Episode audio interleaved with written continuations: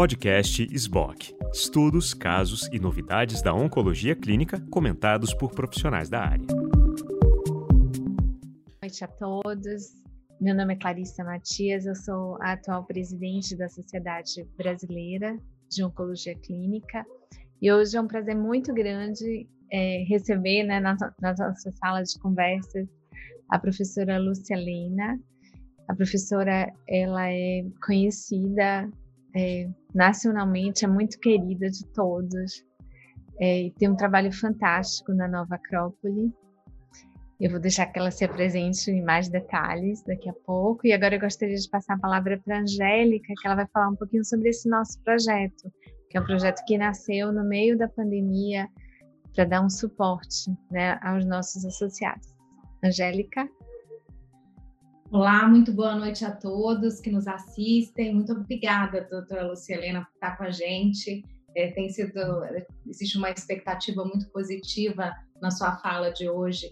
A gente começou essa, essa história da, é, de apoiar-nos na travessia no começo da pandemia, quando no, todos nós assustados, necessitando de adaptar as questões do tratamento do paciente, mas também de, de nos cuidarmos para atravessar a, Sociedade Brasileira de Oncologia Clínica é, desenvolveu esse projeto que foi inovador né, entre sociedades médicas brasileiras e também um destaque internacional. E a gente começou falando de coisas, é, de coisas práticas para a gente se cuidar, como dormir bem, se alimentar bem, como, como trabalhar a nossa mente. A gente já teve, acho que esse é o nosso oitavo encontro, e agora a gente tem, tem trazido é, pessoas para nos, nos apoiar nesse recomeço. Como aproveitar tudo isso que a gente passou, como não jogar isso fora? E confesso que tem sido uma expectativa, há uma expectativa muito grande na sua fala, em, tu, em todo o seu conhecimento, para a gente de fato aproveitar esse grande desafio que foi. Às vezes a gente pensa que as pessoas estão jogando fora. Então, obrigada pela sua presença conosco, agradecendo esse apoio ao nosso médico oncologista e a tantos outros que têm participado da, da, desse nosso programa. Passar a palavra para a Lu um pouquinho, Luciana Landeiro, que teve bebê recente, está de volta no nosso. Uma honra, Lu, tê-la de novo conosco. Eu que agradeço. É, eu agradeço muito a presença da professora Lucelena. É, eu a conheci no início da pandemia e foi uma das grandes felicidades da, da, da pandemia foi poder conhecê-la, conhecer seu trabalho e tenho assistido assim de forma frequente vários dos seus vídeos e realmente eles têm é, melhorado a minha qualidade de vida. Então esse tema surgiu é, com o intuito de que todos nós pudéssemos refletir um pouco mais é, sobre o que, que essa pandemia representa, uma oportunidade de olharmos para dentro de nós, né? E é sobre isso que que queríamos conversar um pouco com a senhora, ouvir um pouco é, o que a senhora tem a, a, a nos dizer, a nos é, iluminar com as suas palavras. Então, sem mais delongas, vamos, vamos começar então a nossa roda de conversas. Então, é, eu também a conheci durante a pandemia, quando eu tive Covid, fiquei trancada dentro de um quarto durante 10 dias. É, e aí eu tive né, o, o, prazer de assistir uma palestra sua sobre Helena Blavatsky e depois né, já tive a oportunidade de assistir várias palestras, cada uma mais encantadora. E para muitos, realmente a pandemia serviu como um convite para a gente olhar para dentro de nós mesmos. É, uma oportunidade, inclusive, de revisitar qual é o sentido né, da vida de cada um de nós e no, nos questionarmos o que é que nós estamos fazendo com a nossa única vida, que aliás era uma pergunta que Saja sempre, Saja que foi nosso grande professor de filosofia da UFBA e que nos deixou há dois anos atrás, ele sempre fazia essa pergunta, né? o que é que você está fazendo com sua única vida? Então é, a gente gostaria de ouvir um pouquinho, né, é, a senhora em relação a esse momento, né? Como é que a gente para e aproveita essa oportunidade? Em primeiro lugar, eu agradeço o convite e fico muito feliz de saber que as minhas palestras foram úteis durante esse contexto da pandemia. Nós, no início desse processo, paramos e pensamos: as pessoas vão ter muito medo, vão ficar muito ansiosas, é necessário redobrar o, ritmo com que nós estamos com elas. Nós de Nova Acrópole, Escola de Filosofia. E, na verdade, a gente não dobrou, a gente triplicou o ritmo, estivemos muito presentes e é muito bom saber que isso funcionou, que isso foi útil e isso deu algum apoio durante esse período, que espero agora esteja já caminhando para uma finalização. É interessante porque houve uma quebra de rotina muito grande. E só esse processo já deixa as pessoas um pouco desorientadas até que elas se reorganizem. Na verdade, eu trabalhei com muitas pessoas ao longo da quarentena, ensinando a reorganizar o seu tempo, adequar-se ao espaço que tem. O que é interessante é que as pessoas, no nosso momento histórico, com tanto conhecimento sobre tantas áreas, elas não sabem muito bem como organizar a sua própria vida, ter um certo domínio, ter as rédeas da sua vida na sua mão. Elas estão acostumadas a serem pressionadas pelas circunstâncias. Então, eu corro de um lugar onde eu trabalho para um lugar onde eu estudo, um lugar onde estudam meus filhos, e corro para casa. Elas andam mais ou menos tocadas por o carril das circunstâncias. Quando eu digo, bom, agora você tem um espaço e agora construa o seu horário, construa as suas atividades, não fique parado, não perca o ritmo. Isso foi realmente uma reação que foi, embora eu imaginasse que alguma coisa assim fosse acontecer, era de se esperar, mas foi um pouco mais acentuada do que eu imaginava. Houve uma experiência de pessoas que não queriam sair das suas camas, perderam o estímulo para tudo, perderam a sua rotina, início de depressão em pessoas que não tinham, e acentuado, acentuado o quadro daqueles que já o possuíam. Enfim, é curioso como tomar a rédea da sua vida na sua mão, reconstruir uma forma de viver em novas circunstâncias, é um processo difícil para um homem que sabe mandar uma nave para a Lua, mas sabe muito pouco sobre si próprio. Há inclusive uma frase sobre o psicólogo, fundador, psiquiatra, fundador da psicologia analítica, Carl Jung, que ele dizia que é mais fácil criar uma nave que nos leve até a Lua do que criar um conhecimento que nos leve até o interior de, si, de nós mesmos. E isso realmente é muito comprovado. Nós temos hoje uma mentalidade mais ou menos de tribos, com opiniões prontas, com comportamentos prontos. E de repente vem um episódio onde nenhuma das fórmulas prontas dessas tribos serviu. Era necessário recriar a vida. Um episódio inédito. E isso pode ser utilizado, sim, de muitas maneiras para nos ajudar a aprender, a nos percebermos e vermos o quanto não sabemos tomar as rédeas da nossa vida. Costumo dizer que nós saímos da, da arena e fomos para a arquibancada e podemos olhar a nossa vida passando. E vimos que não tínhamos um direcionamento muito claro, não sabíamos muito bem onde queríamos chegar com aquilo tudo, que muitas das nossas ações eram um tremendo desperdício de tempo, que os nossos sonhos andavam quase esquecidos, se é que ainda existiam, enfim, que estávamos muito desorientados, desnorteados em relação a qualquer eixo essencial de propósito, e que, inclusive, não sabíamos muito bem quem éramos nós no meio de tudo isso processo de quebra dessa rotina nos propiciou episódios de vida interior, de nos perguntarmos acerca de questões fundamentais para a filosofia, mas para a vida como um todo, que é questão de um sentido de vida, de um propósito, dos meios para chegar até lá, do que é e do que não é válido, de como hierarquizar prioridades dentro da vida. Quem sou eu no meio de tudo isso? Onde eu quero chegar com tudo isso? E, ao mesmo tempo, perceber as necessidades que seriam geradas por uma nova normalidade. Às vezes as pessoas me perguntam: você acha que só por causa de uma quarentena, de uma, um isolamento, as pessoas vão criar uma nova normalidade? Não, não acho isso. Não acho que as circunstâncias mudem as pessoas, mas as circunstâncias com certeza vão exigir mudanças, porque a crise não acaba quando terminarmos esse problema de saúde pública. Temos esperando por nós, do lado de fora, uma crise econômica, uma crise social, uma crise política. E para voltarmos a construir uma nova normalidade, não podemos querer voltar às nossas bolhas de isolamento em que vivíamos antes, cada um preocupando-se exclusivamente com a sua vida.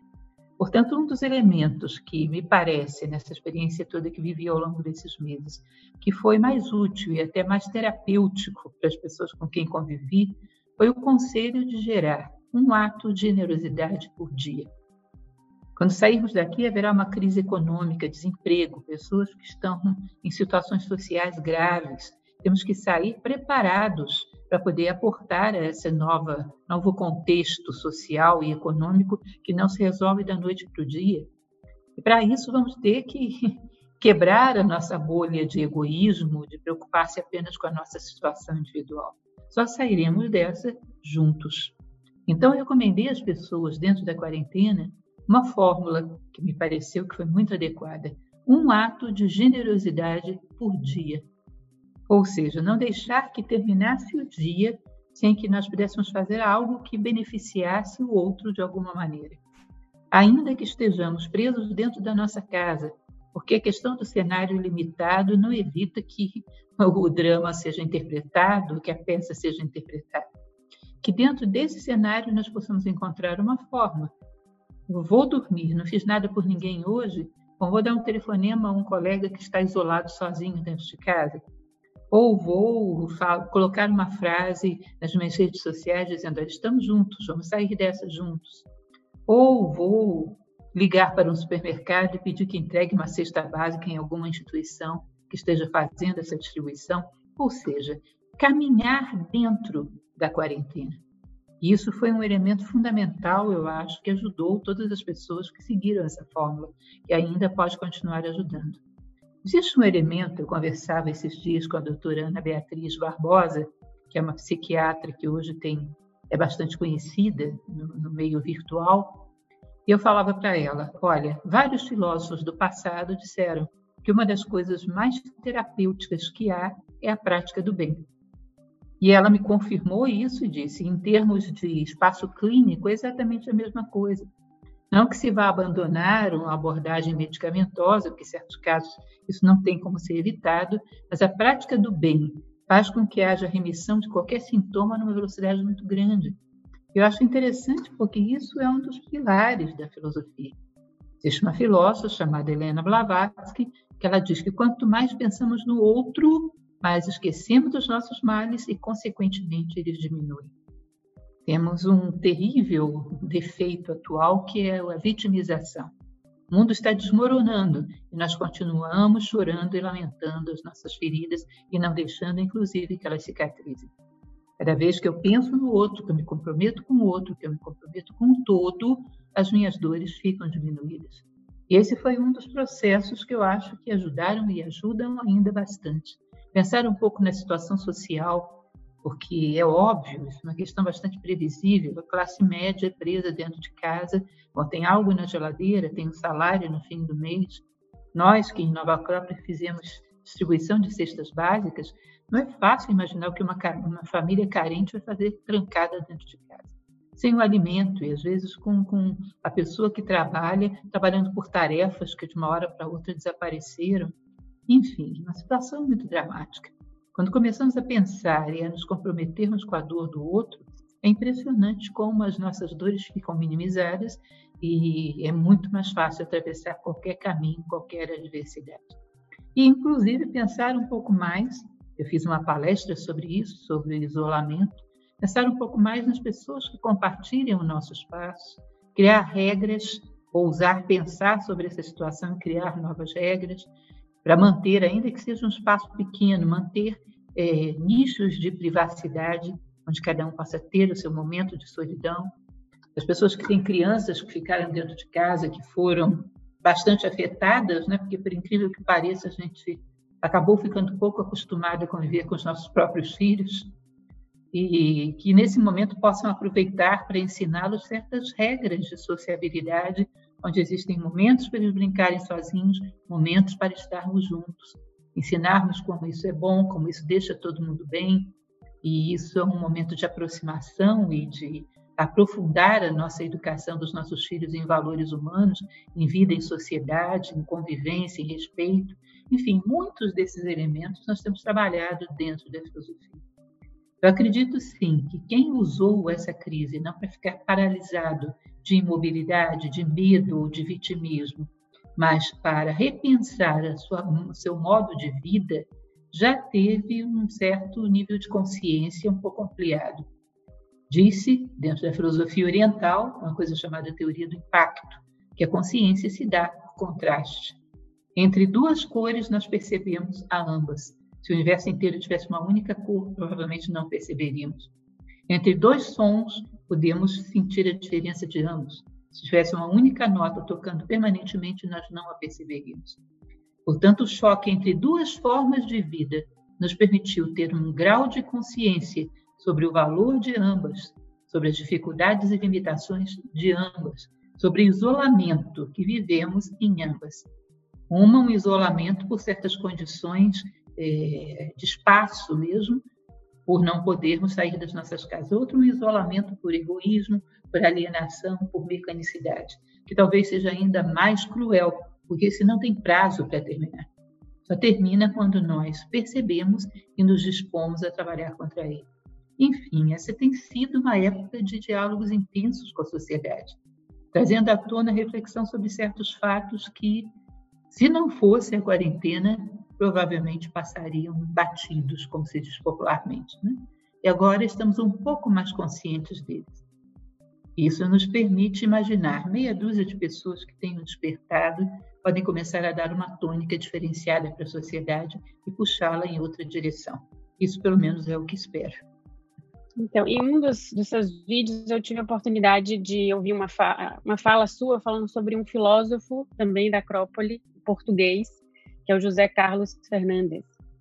E, e ele trazia uma importante questão nesse, nesse texto dele, é, que quando nos referimos à qualidade de vida, nos referimos à qualidade de vida que nos envolve da circunstância que nos rodeia ou uma qualidade de vida que invisível flui como um rio interior. E aí ele traz essa questão em relação a o que é exatamente qualidade de vida, né? Que nós, como médicos, é, é queremos objetivar algo tão subjetivo né, e avaliar nos nossos estudos, enfim, mas é, eu, eu, achei muito profundo essa colocação dele. Eu gostaria de ouvir um pouco suas impressões quanto a esse esse questionamento dele. É interessante que o professor José Carlos fala, é algo muito abordado dentro da filosofia. O mundo em que a gente vive, isso é bastante óbvio, ele é dual. Sempre haverá circunstâncias positivas e negativas. Existe uma certa tendência a inércia, a inércia das cartas no nosso momento histórico. E essa tendência inercial diz: bom, só quando as circunstâncias estiverem bem, eu estarei bem. Como o mundo é dual, circunstâncias perfeitas e perpétuas não haverá. As circunstâncias sempre serão diversificadas, sempre haverá cumes e vales. Né? E se não estamos preparados para ambas, oscilaremos junto com as circunstâncias. O que tradicionalmente a filosofia diz é que é possível encontrar um ponto de estabilidade interno, onde essas circunstâncias externas já não são decisivas sobre o nosso equilíbrio mental, emocional, sobre a nossa capacidade de resiliência e de reconstrução após qualquer crise. O professor Michel Chenique, que foi o filósofo que trouxe Nova Acrópole para o Brasil, ele falava algo que eu acho muito interessante que há algo em nós que faz parte da geografia terrestre, portanto tem cumes e vales, sobe e desce, mas que há algo em nós que é da natureza solar, está sempre cálido, brilhante, dando luz, dando vida, acima de qualquer oscilação. Que a grande questão é sempre colocarmos a nossa consciência naquilo que temos de mais solar. Porque se colocamos a nossa consciência na geografia terrestre, nós pioramos o relevo os cumes se fazem ainda mais pontiagudos e os vales ainda mais profundos. Ele dá um exemplo que eu acho interessante, que é a criança, a criança que está ainda no campo emocional, ainda hum, fora de um controle, claro, ainda está aprendendo a lidar com as suas emoções. Você percebe que quando uma criança dá uma birra, você olha para ela, o pessoal costuma brincar e dizer, dizer que olho de mãe dói, não é isso? Você olha para ela, a birra fica muito pior. Quando você não olha, continua fazendo seus afazeres, você percebe que aquela birra vai ficando cada vez mais suave e cessa, porque você não está dando atenção para ela. Isso é muito semelhante ao que acontece dentro de nós. Essas nossas oscilações emocionais, nossas birras próprias que fazemos com a nossa própria consciência. Se aprendemos a fixar num ponto de consciência mais elevado, mais solar, mais estável, nós percebemos que vamos aplainando o relevo terrestre. Essas crises não serão tão profundas, os picos não serão tão pontiagudos, nem os vales tão abissais. Esse ponto de serenidade interior sempre foi considerado em várias tradições, isso é uma curiosidade que hoje quase não se fala mais, como sinônimo da felicidade humana. As circunstâncias exteriores podem dar alegria. A felicidade humana vem de estar em paz por coincidir consigo mesmo, por fazer aquilo que lhe corresponde no plano da vida como ser humano, de poder dormir o sono dos justos, ou seja, de estar de posse das rédeas da sua própria vida. Há uma, um conto chinês que eu acho muito bonito, muito interessante, que diz que um dia um rei pediu que se pintasse um quadro da paz, que seria premiado o quadro mais adequado. E foram centenas, milhares de quadros pintados. E de toda a pré-seleção que se fez, estaram apenas dois. E o rei estava indeciso entre eles. Um deles era um ninho de pássaros uma mãe com seus filhotes, alimentando seus filhotes, e, e tudo muito harmonioso. E no fundo, uma paisagem paradisíaca, maravilhosa, um pôr do sol, a natureza, fantástico. E o outro era um quadro que havia igualmente uma mãe com seus filhotes no ninho, alimentando seus filhotes, cheio de vida, mas no fundo era uma paisagem de, de deserto, tudo ressecado, queimado, um céu cinzento. E o rei acabou por escolher essa segunda pintura.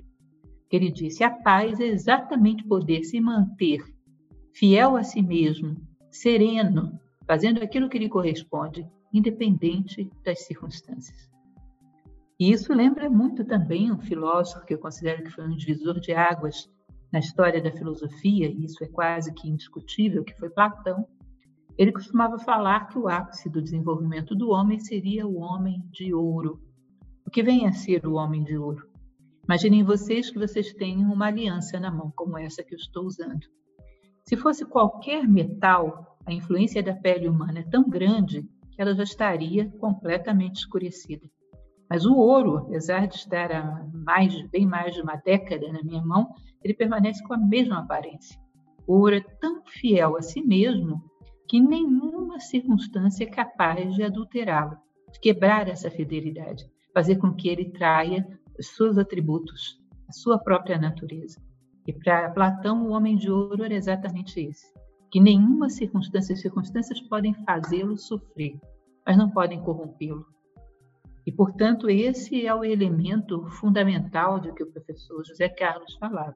Essa paz interior, desse estado de serenidade que proporciona a verdadeira felicidade humana, que é aquela de coincidir conosco mesmo, fazer aquilo que corresponde a um ser humano, deixar um rastro humano no mundo, e isso garante que somos capazes de prevalecer sobre qualquer circunstância. Um dia desses eu ouvi uma pessoa, muito comum esse tipo de coisa nas redes sociais, onde a gente ouve de tudo, né? uma pessoa que dizia: Bom, eu não me preocupo muito em ser muito coerente, mas quem é no mundo atual? Eu achei engraçado essa colocação, eu achei extremamente curiosa e vai de encontro ao que nós estamos falando. Imaginem vocês que o mundo deixe de ser dual, porque enquanto ele é dual, há coerentes e incoerentes. Imagine que o mundo deixe de ser dual, que Deus quebre o galho desse cidadão e faça com que todas as pessoas sejam coerentes. E ele se torna também coerente. Qual é o mérito dele? É como um balde onde você coloca um balde de tinta azul, onde você coloca uma esponja, ela se torna azul. Se você a lava bem e coloca num balde de tinta vermelha, ela será vermelha. Ou seja, ela não tem mérito nenhum. Mérito é do meio que a envolve e atinge. E é mais ou menos isso que esse cidadão está querendo dizer. No dia que todos forem coerentes, eu serei também. Mas isso não é mérito meu, é do meio. Quando todos ficarem coerentes, eu ficarei também. E exatamente a mensagem de Platão com esse homem de ouro é: independente do meio, eu serei fiel a mim mesmo. E essa é a ideia, eu acho que está dentro dessa frase do professor José Carlos.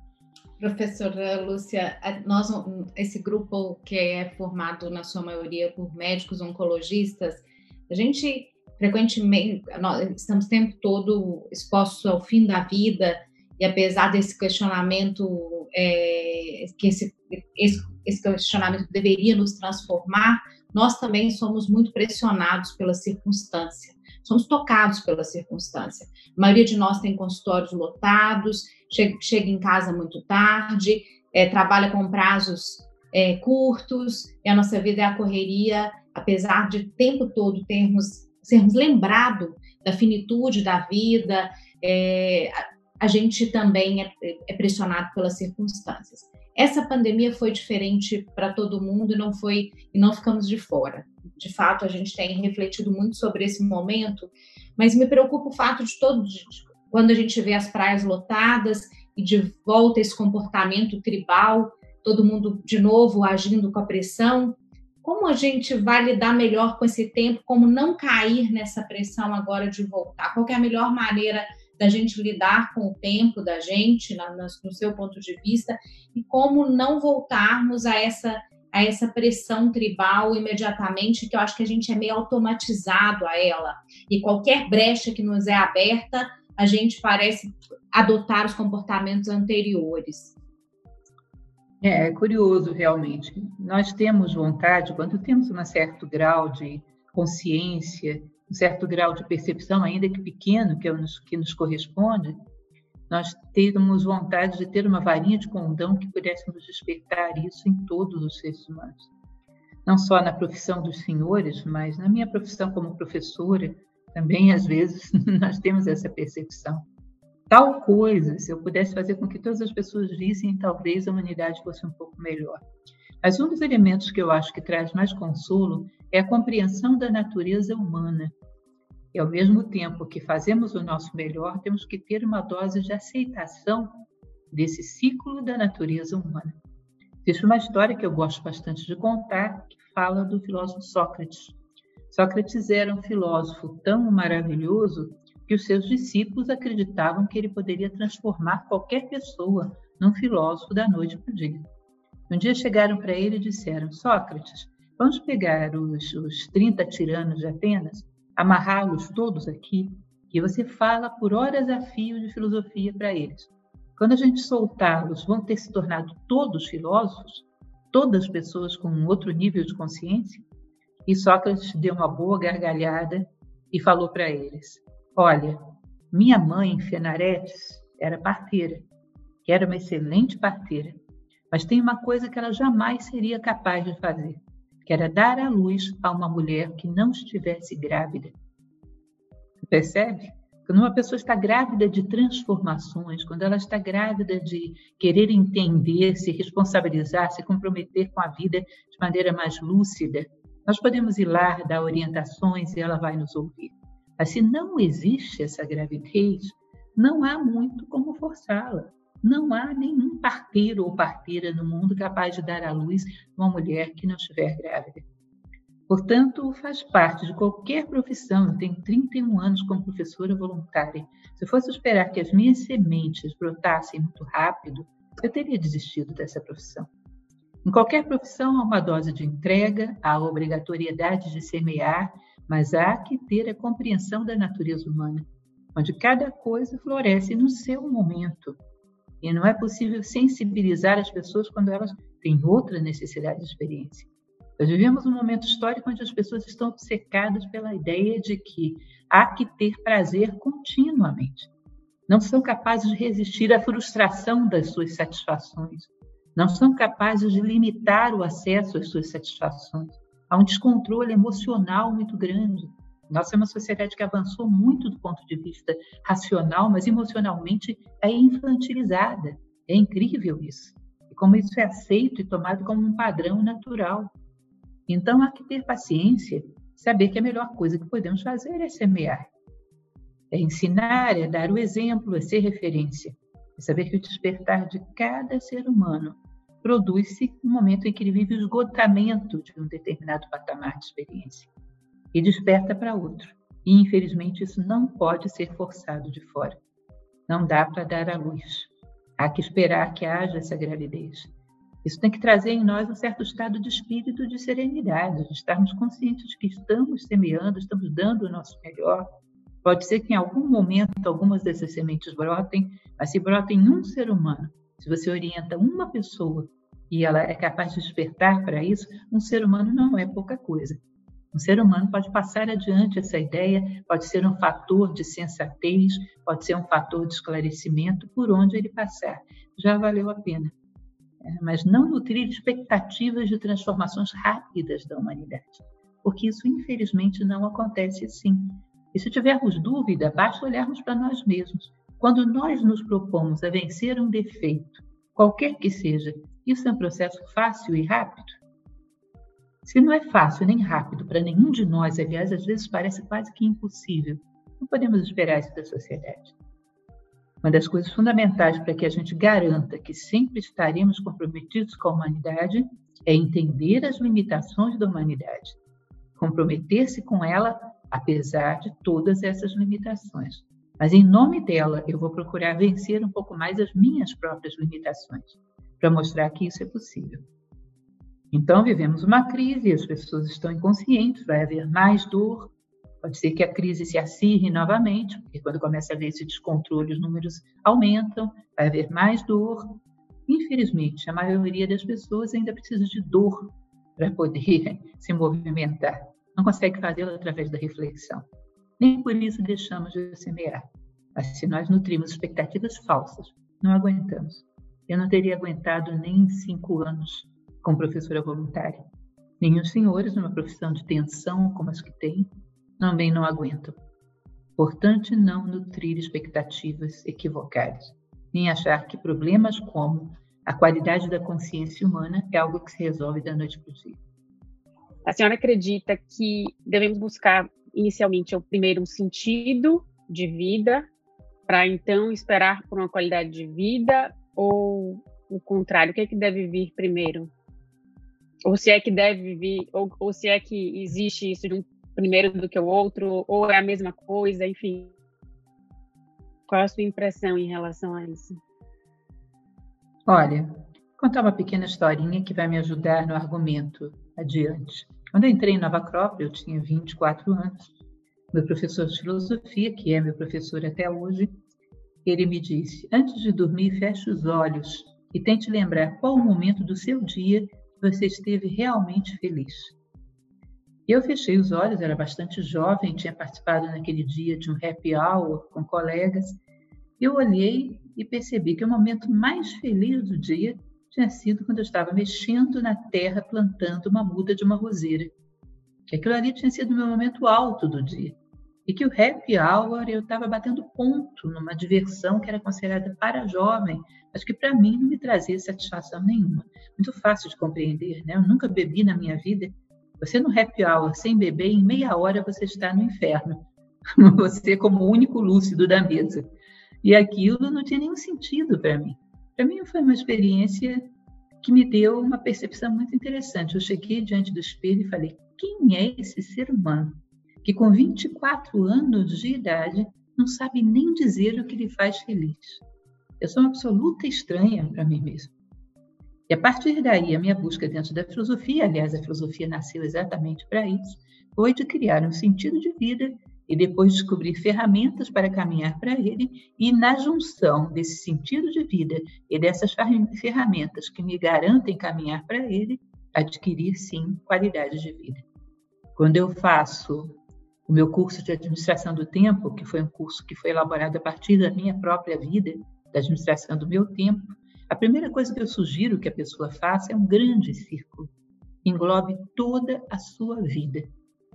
Nesse grande círculo, ela coloque lá uma ideia-chave, que são os valores, as virtudes humanas que ela pretende atingir com a sua vida. Imaginem, apenas para que visualizem isso melhor, que a vida seja como uma grande pirâmide de inúmeras faces. Cada ser humano sobe por uma face daquilo que lhe corresponde como vocação, como ofício, mas no ápice, o ápice da humanidade é um só. É a plenitude da condição humana em valores, virtudes e sabedoria. Quanto mais subimos, cada um na sua área, cada um na sua especificidade, mais juntos estamos uns dos outros, mais nos compreendemos mutuamente. Quando estamos numa época de grande conflito como agora, dá para a gente deduzir geometricamente que estamos descendo, que estamos nos afastando. Né? Então, nosso sentido de vida se baseia em atributos desse ápice da pirâmide, ou seja, valores. Vamos considerar, por exemplo, o meu caso. A ideia-chave da minha vida é justiça e fraternidade. A partir dessa ideia-chave, eu elaboro a minha meta para a vida como um todo em quatro campos, que são o campo é, profissional, econômico, o campo social, familiar, o campo intelectual, cultural e o campo psicológico, espiritual. A partir da ideia de justiça e fraternidade, onde eu quero chegar nesses quatro campos da minha vida. Quando tudo isso tiver terminado, de olhar para trás, o que eu quero ter construído nesses quatro campos. A partir daí, eu coloco um círculo concêntrico da década, tendo em vista essa ideia-chave e esses quatro campos da minha vida, que é um subprojeto do grande projeto de vida. Depois o ano, depois o mês, depois o que vou fazer hoje. Eu sempre cito o exemplo da construção de uma casa. Se eu pretendo construir uma casa, o certo é que eu contrate um arquiteto e peça para que ele faça a planta. Ele, como consequência, vai contratar um engenheiro, ele ou eu contrato um engenheiro, depois com essa planta na mão, um mestre de obras e a obra começa a funcionar. Esse mestre de obras, para trabalhar todos os dias, para saber o que fazer hoje, ele vai olhar para essa planta pronta da casa. Para saber o que fazer hoje, agora, ele tem que saber o que é a obra pronta. Se ele não tiver essa planta pronta na mão, hoje ele constrói as fundações para um prédio de três andares. Amanhã ele descobre que é uma casa térrea. Hoje ele constrói uma parede voltada para o nascente, amanhã ele descobre que é poente. E, passado algum tempo, ele tem um monte de material de construção espalhado e não construiu nada. Então, é fundamental para saber o que fazer no dia de hoje, olhar para a nossa planta pronta da nossa vida, onde queremos chegar com tudo isso. Vocês vão perceber que esse sentido de vida ou propósito, como preferirem chamar, ele nos dá uma série de vantagens. Em primeiro lugar, eu sei quando eu estou sendo coerente comigo mesmo e quando não estou. Diz uma frase oriental, da filosofia oriental, o seguinte: o teu nome interno está no horizonte. Seja, a Lúcia está lá no meu sentido de vida. Portanto, eu sei dizer quando eu estou sendo a Lúcia ou quando alguma coisa na sociedade me arrastou para fora de mim. Eu posso perceber quais são essas coisas e criar uma estratégia para que elas não me arrastem mais. Posso driblar as dificuldades. Posso saber quando alguém me oferece alguma coisa, se isso é bom, adequado ou não. Se me leva para o meu sentido de vida, sim. Se me leva em direção contrária, não. Posso saber o que são valores, que é algo que tanto carecemos dentro da sociedade, né? Se eu perguntar para vocês, eu estou caminhando na direção certa ou errada? Vocês vão perguntar o quê? Onde você quer ir? Não é isso? Eu digo, eu quero ir para a porta. Bom, agora está certo, agora está errado. Quando eu sei onde eu quero ir, eu posso saber o que é certo, o que é errado, o que é honesto, o que é desonesto, o que é verdadeiro, o que é falso. O que é honesto, desonesto, certo e errado, para quem não quer chegar em lugar nenhum. Percebe que clonamos valores, conceitos de valores que a sociedade pratica fundamentada, sei lá em quê, na moda, no que a maioria pretende, ou que na, do, na que a minoria conseguiu impor a nós por interesses, seja lá o que for, menos alguma base real e veraz. Sem sentido de vida não há valores, sem sentido de vida não há identidade. Estou constantemente traindo a minha identidade. Sem sentido de vida não há discernimento. É como se eu entrasse no mercado disposta a comprar, a construir uma mesa. Eu entro nesse mercado com inúmeras opções, eu sei selecionar daquilo que o mercado me oferece, porque eu tenho uma missão, eu quero construir uma mesa. Portanto, eu vou querer madeira, eu vou querer um serrote, eu vou querer pregos guarda-chuva, pé de pato, nada disso me interessa. Eu sei discernir porque eu tenho um propósito, eu tenho uma missão.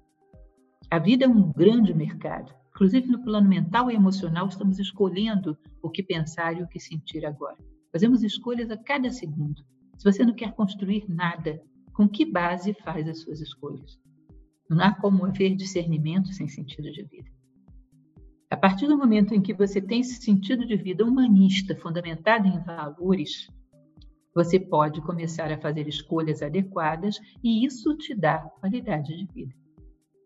Qualidade de vida de ser humano é uma vida humana. Tudo aquilo que me leva para um objetivo fundamentado em valores são escolhas humanistas.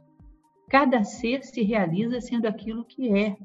Planta se realiza fazendo fotossíntese, animal se realiza perpetuando a espécie, ser humano se realiza aportando ao mundo com valores, virtudes e sabedoria. Para isso viemos, é o que a natureza espera de nós. E coincidir com aquilo que a natureza espera de nós, isso é um estado de felicidade, isso é qualidade de vida. Portanto, os dois estão estreitamente, conjugados. Nós nos realizamos sendo aquilo que somos. É uma coisa curiosa, inclusive, que costumo comentar nas minhas palestras, que hoje nós temos uma preocupação muito grande ecológica, e é correta a destruição das florestas, a extinção de certos animais, mas às vezes não percebemos que o maior perigo de extinção é de seres humanos, de verdade, na plenitude da condição humana. Esses seres são o maior perigo de extinção. E quando você forma seres humanos na plenitude da condição humana, ele preserva a floresta amazônica, preserva mico-leão dourado, tudo mais será dado por acréscimo. Portanto, nós vivemos um acidente ecológico seres humanos em extinção. E qualquer trabalho que se tenha que fazer pela sociedade tem que levar em consideração que é preciso preservar a condição humana.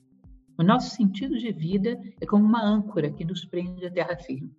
Portanto, não somos mais jogados para lá e para cá pelas marés. Não estamos mais ao sabor das marés. Nós temos um eixo que nos leva à terra firme. Então, isso é fundamental. A partir do estabelecimento de um sentido de vida humanista, fundamentado em valores, nós podemos conquistar qualidade de vida. Não vejo outra forma de chegarmos a essa conquista. Professora Helena, é, a senhora trouxe uma experiência é, prática e, e, belíssima. Eu acho que todos nós vamos levar também da professora Helena para as nossas vidas essa busca do sentido com os olhos fechados pensar aquilo que nos faz feliz em busca do nosso propósito. Parece um exercício simples e, e que nos ajuda nessa identificação. Na, na sua fala, nas suas palestras e hoje também, por várias vezes a gente percebe é, a, a, a sua ênfase da gente quebrar as nossas incoerências.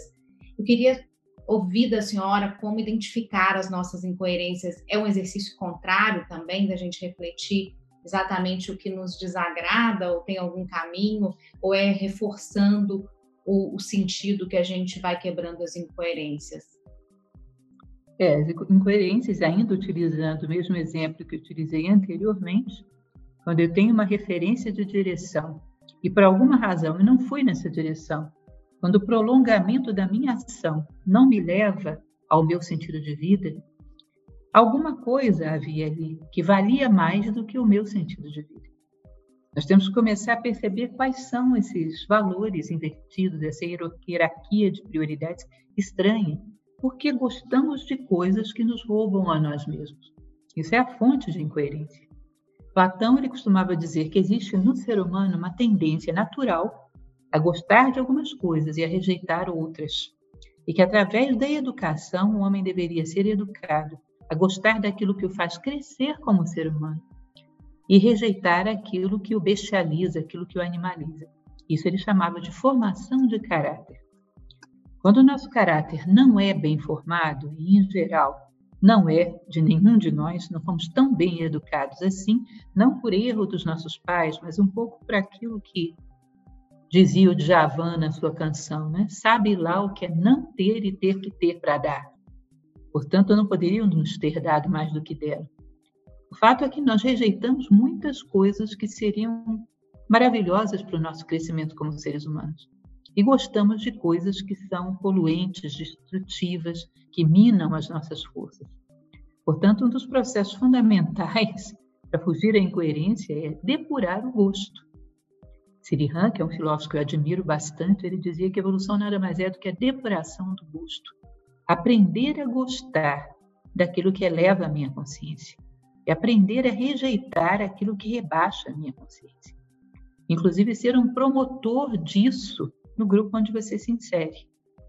Cícero, que é um grande filósofo e um grande orador também da Roma antiga, ele costumava dizer: certifica-te de que és um fator de soma para as pessoas de cujas vidas participas. Ou seja, ao você estar com uma pessoa, ao você estar com um grupo, o nível de consciência em que aquelas pessoas estavam vibrando, quando foi cada um para o seu caminho, ficou maior, mais elevado mais baixo do que estava antes. Se ficou mais baixo, significa que você foi fator de subtração. Ah, mas foi uma única vez. Da soma de encontros como esse, um dia vai se constituir a sua vida como um todo. E é bom estarmos atentos em relação a isso. Incoerência é aquilo que contribui para a nossa involução como ser humano e, por acréscimo, arrasta muita gente conosco. Eu gosto bastante de, da área da medicina paliativa, por sinal, tive a oportunidade recentemente de fazer um trabalho junto com a doutora Ana Cláudia Quintana Arantes, que é uma pessoa maravilhosa, mas me recordo que antes disso eu já gostava de ler Elizabeth Clubber-Ross. Gostava bastante dos livros dela sobre a morte e morrer, eu acho maravilhoso. E ela dizia que diante da morte, quanto mais materialista, quanto mais alienado o homem é de si próprio, menor a possibilidade de encarar esse momento consciente e lúcido. Que a consciência se evade quando ela constata que nada que ele construiu é sólido. Nada que ele construiu serve nesse momento para ter alguma segurança. E essa reflexão eu acho muito interessante a gente antecipar, fazer aquilo que o filósofo Marco Aurélio dizia, tomar a morte como conselheira. Se eu fosse morrer amanhã, o que seria sólido, útil e fator de soma para a minha vida e para a vida das pessoas que me circundam, no que eu fiz no dia de hoje. Ou seja, são uma série de reflexões que vão nos ajudando, sim, a ir polindo arestas, porque viemos aqui para isso. Platão costumava dizer que a melhor coisa que podemos fazer para aqueles que amamos é crescer como seres humanos. Porque só assim podemos garantir alguma coisa a eles, inclusive o nosso amor. Então é bom irmos percebendo essas coisas que nos roubam a nós mesmos. Ir depurando o gosto e aprendendo a gostar daquilo que nos faz crescer, que promove o nosso aperfeiçoamento como seres humanos e servir de referencial desse comportamento para as pessoas que estão à nossa volta. E às vezes a nossa vida repercute num grupo de pessoas bem maior do que a gente imagina a princípio. É importante estar atento a isso. A sua vida com certeza repercute num grupo bem maior do que a senhora pode imaginar. Tem uma pergunta aqui de Mônica, que é residente do Hospital Português aqui em Salvador. Com toda a sua vivência, qual o melhor conselho para a juventude que começa a vida agora? Está formando ainda esse conceito de qualidade e sentido de vida. É, um dos principais conceitos é perceber que o tempo passa rápido, o tempo foge, o tempo é fugaz. Existe um certo ilusionismo psicológico né, na adolescência e na juventude, achar que a vida é infinita. Eles têm muito pela frente. A vida é extremamente fugaz, passa extremamente rápido. E ter um propósito que faça com que no final a sua vida tenha valido alguma coisa, faça diferença que nós possamos garantir a nós mesmos como um pacto. Eu não sairei daqui do mesmo tamanho que eu entrei. E deixarei o mundo assim, um pouquinho melhor do que aquele que eu encontrei, porque eu existi. Ou seja, isso faz com que não tenhamos vivido em vão. Eu não deixarei que a minha vida tenha sido em vão. Alguma coisa somarei ao mundo. Se nós considerarmos que agregar valor ao mundo é a função humana propriamente dita, eu não sairei daqui do mesmo tamanho que entrei. Aliás, eu costumo fazer essa, essa proposta para mim em cada situação que a vida me coloca. Por exemplo, o isolamento. Eu não sairei dele do mesmo tamanho que eu entrei. E tenho proposto isso como desafio para várias pessoas também. Não vou sair daqui do mesmo tamanho que eu entrei. Vou sair maior. Vou me movimentar dentro disso para sair do outro lado maior do que eu entrei. Ou seja, isso faz com que qualquer circunstância seja para você um fator de aperfeiçoamento. E nós, quando olhamos para nossa vida, já com uma certa idade, eu tenho 56 anos, eu já percebo isso. Eu olho para trás quando me pergunto quais os momentos em que eu cresci mais. Exatamente nos momentos de maior dificuldade. Portanto, a gente diz: bom, foram dolorosos. Tá, foram, mas serviram para que eu me tornasse um ser humano melhor, tiveram também o seu efeito positivo. Portanto, se o jovem parte para a vida sabendo que ela vai ser dual, ela vai ter dificuldades, mas seja o que for que venha pela frente, que ele não traia a si próprio e saia maior do outro lado como ser humano. Eu acho que é uma boa proposta de vida.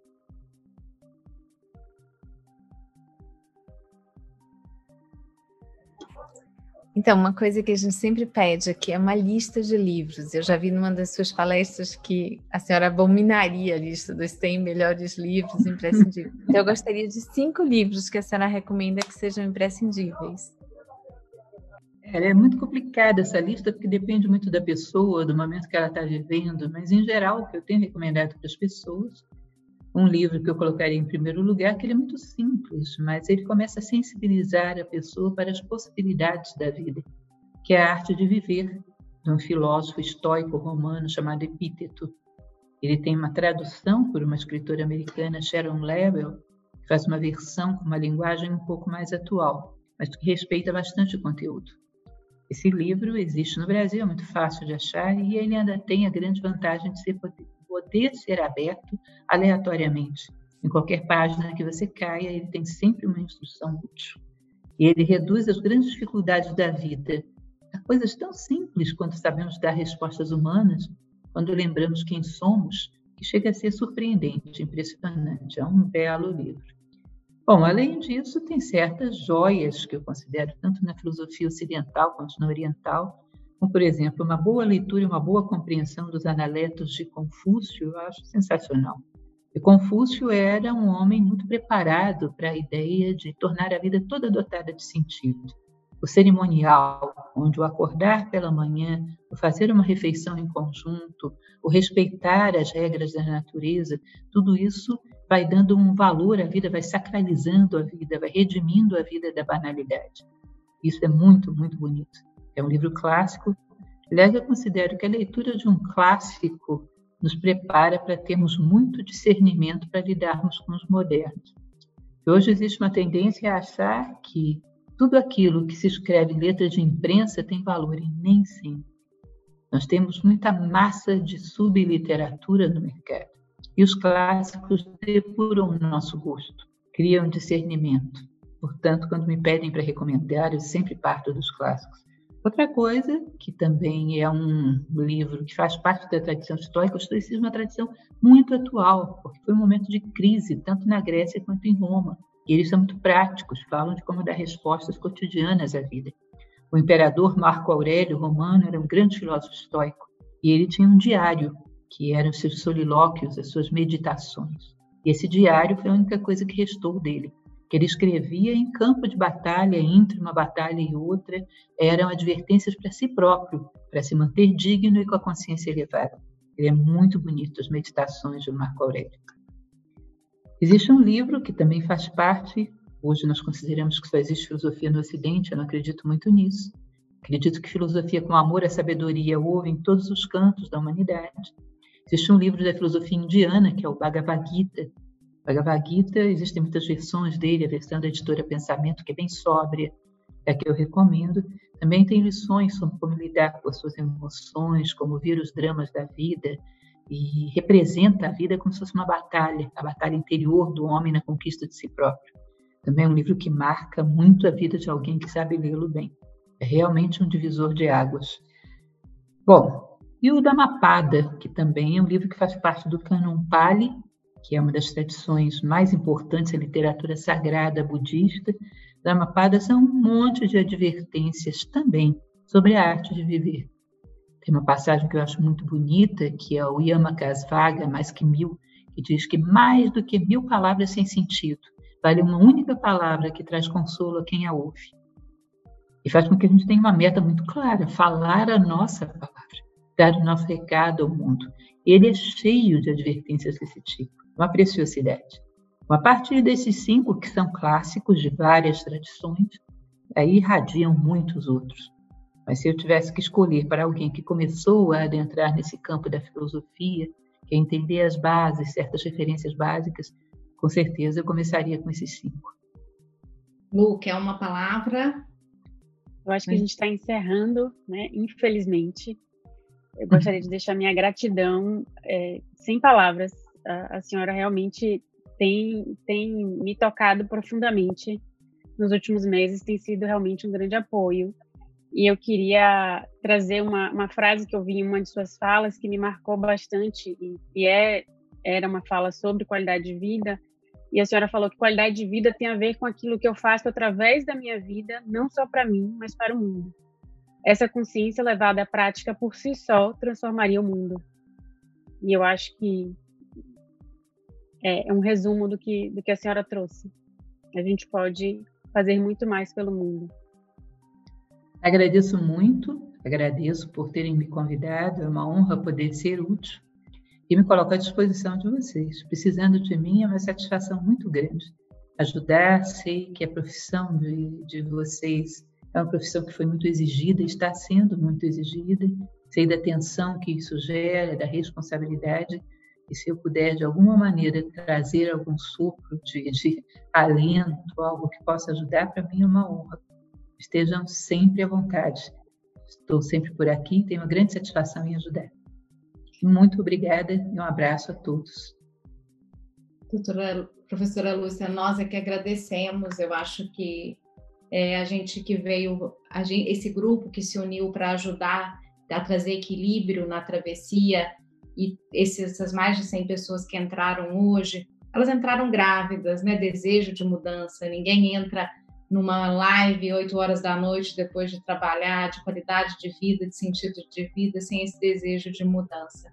Acho que seu propósito de fraternidade, com certeza atingiu muita gente hoje é, e, e com certeza nós não saímos desta live iguais. A gente sai com essa ideia de que cada, cada momento pode, pode ser, pode nos transformar é, e vamos buscar nosso. Eu, com certeza, buscando o meu propósito, tenho certeza que todo mundo hoje vai dormir pensando no que o fez feliz no dia. Eu sou um exemplo. Vou passar para a nossa presidente Clarissa para encerrar. Muito obrigada, professora. Parabéns pela lindeza das suas palavras. Bom, agradecer, né? Agradecer em nome de cada pessoa que ficou é, ligada na última hora, agradecer é, a Rinan, agradecer a Lucas, né? Toda a nossa equipe de suporte da SBOC, são pessoas extremamente importantes. Nós jogamos né, as ideias para eles, eles acolhem e, e realmente ajudam a cada um dos oncologistas o seu podcast, nós vamos transformar essa live em podcast, vai ficar gravado, vai ficar disponível. E, novamente, a senhora realmente tem feito uma diferença muito grande na vida de muitas pessoas. Então, nós gostaríamos muito que a senhora levasse essa certeza, né, dentro é, da senhora. Então, eu já encaminhei, reencaminhei vários da, de seus, das suas aulas, vou continuar fazendo. E nós esperamos com certeza contar com sua presença novamente. Foi uma hora maravilhosa. Muito grata. Muito obrigada. Satisfação estar com, com os senhores e sempre à disposição. Um abraço a todos. Um abraço, boa um abraço. noite.